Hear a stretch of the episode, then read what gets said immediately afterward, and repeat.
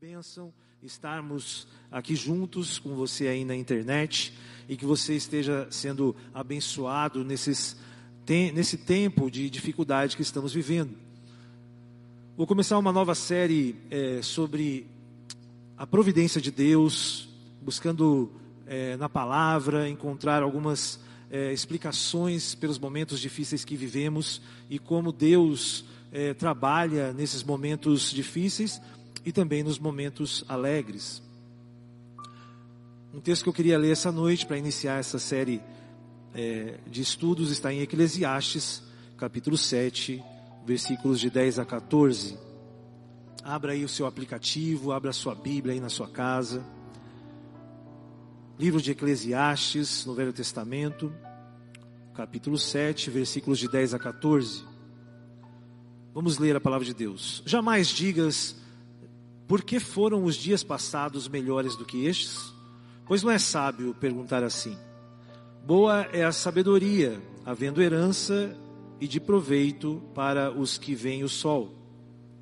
A sabedoria protege como protege o dinheiro, mas o proveito da sabedoria é que ela dá vida ao seu possuidor. Atenta para as obras de Deus, pois quem poderá endireitar o que Deus torceu? No dia da prosperidade, goza do bem, mas no dia da adversidade, considera em que Deus fez tanto esse como aquele, para que o homem nada descubra do que há de vir depois dele. Senhor, em nome de Jesus, fala, Pai, com a tua palavra e nos abençoa nesta noite. Que o teu Espírito Santo, Pai, possa crescer ou possa diminuir, e que cada um, Senhor Deus, nas suas casas, Pai, possam ser esclarecidos pela tua luz, Espírito Santo, em nome de Jesus. Amém. Eclesiastes é um dos livros poéticos e também chamados sapienciais, porque ele está tratando sobre a sabedoria, está tratando é, sobre o conhecimento, e ele está ali, né, ele é o terceiro livro do Ketuvim. O Ketuvim, na verdade, é a seção bíblica hebraica, como é o Pentateuco, como é a Torá. O título Eclesiastes é uma transliteração do grego correlete, que quer dizer, e do hebraico, né, que significa aquele que reúne, ou também mestre e professor. Na verdade, é, Eclesiastes é uma cartilha da vida, escrita por Salomão, e descreve as suas experiências da perspectiva da sua fase final de vida. Salomão estava velho, e, era, e vivia um período áureo de Israel, já que Davi havia unificado e passado o trono para Salomão, um trono próspero, e a paz reinava sobre Israel. Nessa situação, Salomão é aquele rei que pediu sabedoria para Deus, e ao final da sua vida, como homem mais sábio de todos os tempos, ele termina, parece que com mais perguntas do que respostas. Interessante que Salomão deixa no texto de hoje é, que nós não devemos viver fixados é, no passado, até porque isso vai nos levar à tristeza e à depressão. Olha o versículo 10. Jamais digas porque foram os dias passados melhores do que estes. Os dias gloriosos de Davi estavam passando, meus irmãos. Esse era o contexto ali do ano 935 a.C. Na verdade, Davi guerreou e estabeleceu um reinado um reinado em que as doze tribos de Israel estavam unidas. Mas nós sabemos que o futuro reservado para Israel não era tão glorioso assim. Salomão, ele foi um rei muito próspero e sábio, mas como sabemos, no final da sua vida, Salomão acaba indo por caminhos que desagradaram ao Senhor. E sabemos que mais tarde também o reino de Israel haveria de ser dividido, reino do norte, reino do sul.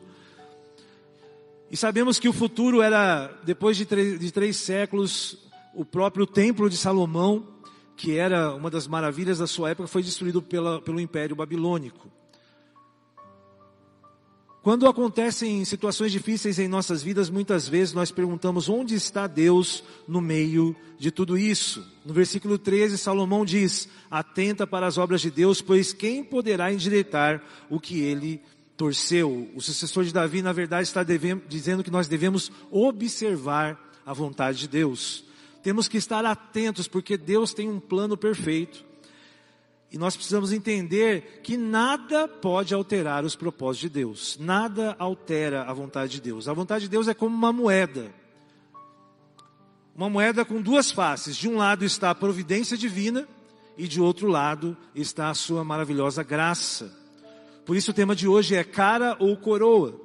Imagine mesmo essa situação em que é, Salomão, com propriedade, alerta o perigo de a gente ficar olhando para o passado mas também existe a dificuldade de nós também ficarmos só olhando o dia de amanhã, e essa expectativa geralmente nos traz a ansiedade.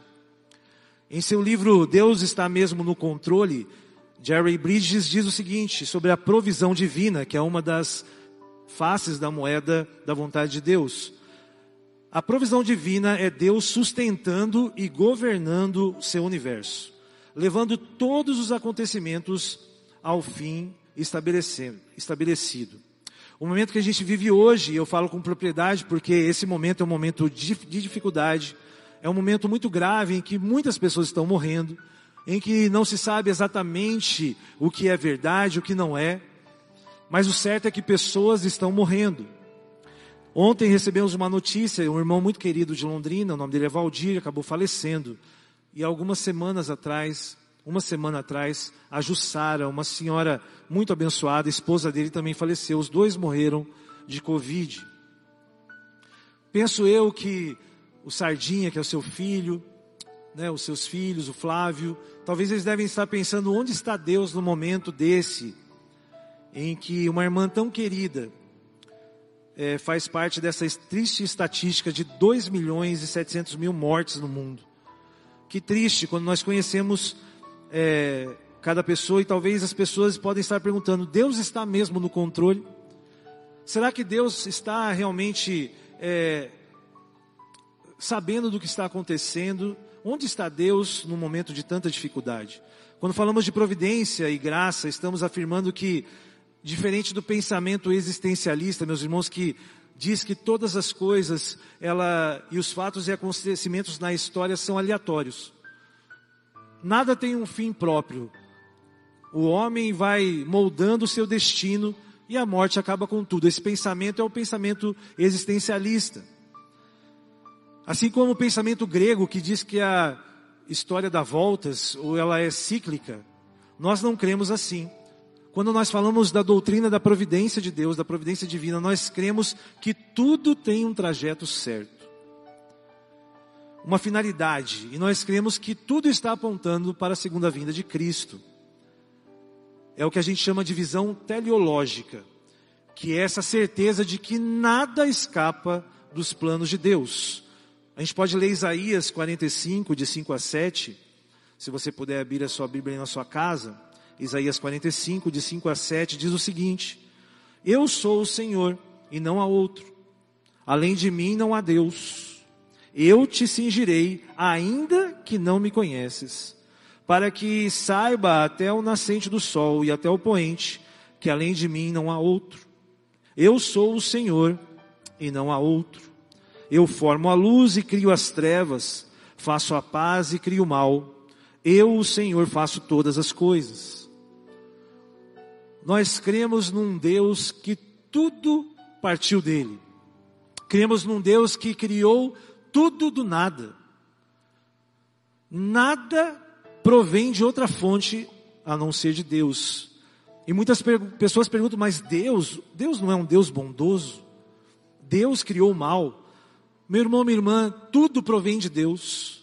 Quando Deus criou um anjo de luz, Ele não criou Satanás, Deus criou Lúcifer.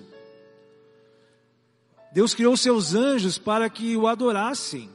E assim era feito. E o livre-arbítrio estava entre os anjos, porque vemos que Satanás decidiu ser igual a Deus. E levou um terço dos anjos do céu com ele. Isso quer dizer que Deus, quando é, cria um adorador, e foi assim no homem, ele coloca essa, esse livre-arbítrio de, desse homem de coração o adorar. Afinal de contas, adoração sem o coração não passa de bajulação. Tudo provém de Deus, e é isso que nós cremos, não há nada que foge do controle do nosso Deus. No versículo 14, Salomão dá um conselho de Eclesiastes que lemos hoje. No dia da prosperidade, goza do bem, mas no dia da adversidade, considera em que Deus fez tanto este como aquele, para que o homem nada descubra do que há de vir.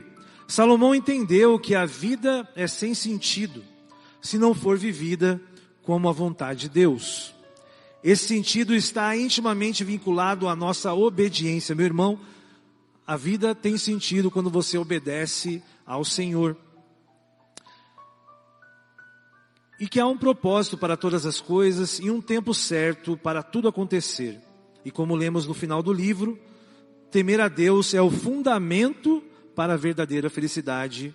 E o resto, Salomão diz que não passa de vaidade. Vamos ler Eclesiastes 12, de 13 a 14. No final, último capítulo, os últimos versículos de Eclesiastes, Salomão afirma: De tudo o que se tem ouvido, a suma é, ou seja, o resumo, teme, teme a Deus e guarda os seus mandamentos, porque isto é o dever de todo homem. Porque Deus há de trazer a juízo todas as obras, até as que estão escondidas, quer sejam boas, quer sejam más. Meu irmão e minha irmã, nós cremos nesse fundamento em que Deus está no centro de todas as coisas. Tudo há um propósito. E a palavra aqui diz que nós devemos aproveitar os momentos bons que Deus nos dá, porque certamente haverão momentos ruins. Haverá tempo em que nós realmente é, não estaremos satisfeitos ou passaremos por tristeza, por luto por dor. Esse momento que nós estamos vivendo hoje, é um momento muito difícil, mas que nós devemos entender que o mesmo Deus que é, está ali é, cuidando de todas as coisas, o mesmo Deus está presente na sua vida nos momentos bons, é aquele Deus que também estará presente no momento da dificuldade. Difícil é passar um momento vale sem a certeza da presença de Deus nos conduzindo. Que bom saber que temos um Deus que tem controle de todas as coisas. Eu sempre conto uma ilustração. Uma criança, certa vez, ganha um volante do seu pai de brinquedo, ele vai passear de carro com seu pai. E o volante ele encaixa ali no painel e a criança vai brincando, vai se divertindo. E ali, naquele momento da diversão daquela criança, ela realmente acha que o carro é, está sendo controlado por ela. Mas na verdade nós sabemos que quem está dirigindo o carro é o seu pai. Se muitas vezes as coisas fogem ao nosso controle, meu irmão e minha irmã, não é porque tudo está descontrolado, é porque nós nunca estivemos no controle. Quem controla todas as coisas é Deus, Ele é soberano. Nosso Deus sabe de todas as coisas, tudo tem um propósito debaixo do céu. Talvez a dificuldade do ser humano seja entender que tudo procede de Deus e que não é Deus não é um Deus apenas é, mau e cruel, mas Deus é um Deus cheio de graça. Do lado de uma das suas moedas, da sua moeda ali, da sua vontade, está também ali é, a sua providência divina, que às vezes coisas ruins acontecem, mas no outro lado, na outra face, está a sua graça. Indo para o final, talvez hoje nós da igreja, muitos irmãos e irmãs que estão passando por luto, por dificuldade, que estão sem esperança. Talvez esteja passando pela sua mente, onde está Jesus agora que eu estou mais precisando dele? Talvez esteja passando na sua mente ao encarar a próxima semana, uma semana cheia de feriados, de antecipações, praticamente um, um lockdown, nós estaremos em casa, estaremos ali esperando que é, haja uma, uma queda nessa curva do vírus, nessa situação das UTIs. Onde está Jesus num momento tão difícil como esse? Um poeta cristão chamado William Cooper, ele foi contemporâneo de John Newton, que criou a música Amazing Grace. Certa vez escreveu uma das suas composições mais conhecidas, e ele diz assim no seu poema: Não menospreze o Senhor Confie nele pela sua graça. Atrás da cara feia da providência, ele esconde uma cara sorridente. Meu irmão, minha irmã, Deus deixou para nós a sua graça, e ela nos basta em tempos de dificuldade. O que fazer em momentos em que parece que as coisas é, vão de mal a pior? Quando no desespero surgir a pergunta: Jesus, cadê você? Lembre-se que Jesus esteve no lugar certo para todo e qualquer tempo. Afinal, ele nos substituiu na cruz. Quando você tiver a sensação de que Jesus deveria estar aqui agora, olhe para a cruz. Na plenitude dos tempos, Jesus se tornou humano, cresceu, viveu entre nós. Na plenitude dos tempos, Jesus morreu na cruz em meu, no meu e no seu lugar. Na plenitude dos tempos, Jesus ressuscitou e estabeleceu a sua igreja, na verdade, como a vanguarda do reino dos céus aqui na terra. A vitória de Cristo sobre a morte nos alcança hoje e vale para tudo que a humanidade irá passar após Jesus. Meus irmãos, nós passamos tanto sofrimento, tanta dificuldade, tantas tragédias. Jesus pagou por tudo isso na cruz e por tudo aquilo que ainda está por vir, glória a Deus. Jesus não fez um sacrifício apenas para o tempo que ele estava vivendo, a plenitude dos tempos, há dois mil anos atrás, mas o sacrifício de Cristo e a sua graça cobre todo o pecado da humanidade até que Jesus venha. Eu não sei quanto tempo ainda viveremos, se veremos o século 22, mas uma coisa é certa: Jesus está à porta. Quando vier à sua mente essa pergunta, onde está Jesus? No momento em que eu mais preciso, lembre-se que Jesus está à porta. Jesus está batendo na porta, Jesus está pronto para entrar e te fazer vencedor e você experimentar da presença dele na sua casa hoje. Quando você não souber onde Jesus está, não esqueça, ele está mais próximo do que você imagina. Pelas suas pisaduras fomos sarados, pelo sacrifício dele, o sacrifício vicário na cruz. Todos nós alcançamos o direito de sermos feitos filhos e filhas de Deus. Não existe qualquer outra maravilha do que ser restabelecido, do que ter Deus como nosso Pai Celeste novamente. Meu irmão e minha irmã, Jesus está à porta. E é certo que seja no final da vida, ou seja no momento em que quase estamos morrendo, é certo que se não olharmos para Cristo, tudo será vaidade. Salomão teve tudo o que alguém podia imaginar. Salomão olha do momento da sua experiência, da sua velhice, do final da sua vida, e ele reconhece que se nós não buscarmos a Deus, se nós não temermos a Deus e obedecermos o Senhor, tudo não passou de vaidade tudo não passou de tempo perdido. A verdade é que a obediência está extremamente vinculada à confiança, meu irmão, minha irmã. E é por isso que nós podemos andar em vitória apesar das circunstâncias. A certeza de que nós confiamos num Deus que é o Deus da providência e que tudo está nas suas mãos deve nos dar confiança de que Deus vai agir na hora e no momento certo nessa semana que se inicia em nossas vidas, uma semana de muitos desafios, do desconhecido.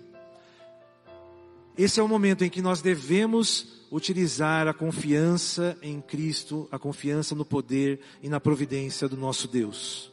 Deus cuida de você. Não se esqueça disso, meu irmão. Essa semana é uma semana em que nós não estaremos circulando aqui na nossa cidade, mas eu creio que nós estamos declarando que o Espírito Santo de Deus vai estar enchendo as ruas dessa cidade.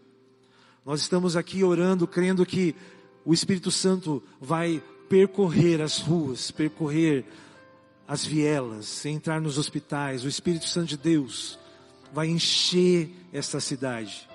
E nós cremos que nesse enchimento do Espírito Santo, a paz dele, a luz do Espírito Santo, vai estar entrando onde há trevas e a luz do Espírito Santo vai quebrar grilhões. Essa semana vai ser uma semana, eu creio que o Espírito Santo vai trazer libertação para sua casa. Essa semana Deus vai trazer cura para os enfermos, porque nós estamos nessa expectativa, nessa confiança de que nada escapa dos propósitos do nosso Deus. Como é bom entender que existe um Deus que está sempre no controle. Como é bom entender que Jesus está à direita de Deus e está à porta, Jesus está voltando. Meu irmão, a nossa esperança nos faz homens alegres, e a palavra de Deus diz: se a nossa esperança em Cristo for apenas para a nossa vida aqui na terra, seremos os mais infelizes de todos os homens. A nossa esperança está em Jesus, e Ele já conquistou o nosso lugar, e nós já estamos sentados à direita, ao lado em lugares celestiais. Jesus proporcionou isso para mim e para você. Por isso, nós não devemos duvidar. Essa semana é uma semana em que nós devemos repreender todo o espírito de incredulidade. Toda dúvida, todo medo, nós devemos firmar os nossos pés no amor de Jesus por nós, porque o verdadeiro amor lança fora todo medo. Eu sei que você na sua casa pode estar aí acompanhado com seus familiares, você pode estar passando bem de saúde, mas eu queria agora, nesse final de culto, me direcionar a você, meu irmão e minha irmã, que tem um familiar doente, você que tem um parente que está na UTI, você que está vivendo uma situação realmente muito difícil, em que você está perguntando: Jesus, cadê você? Você que está aí é, enfrentando essa dificuldade de ter um parente, um amigo entubado. Você que está sem esperança. É para você que nós queremos desejar e orar e crer que o Espírito Santo vai agir nessa semana. Entenda que não há nada, nada que o nome de Jesus não tenha poder. E nós estamos aqui para dizer, estamos em intercessão pelos discípulos da resgate e por você que está aí vivendo esse drama familiar, esse drama de um algum amigo. Nós sabemos que essa noite nós vamos nos unir agora no final deste culto em oração.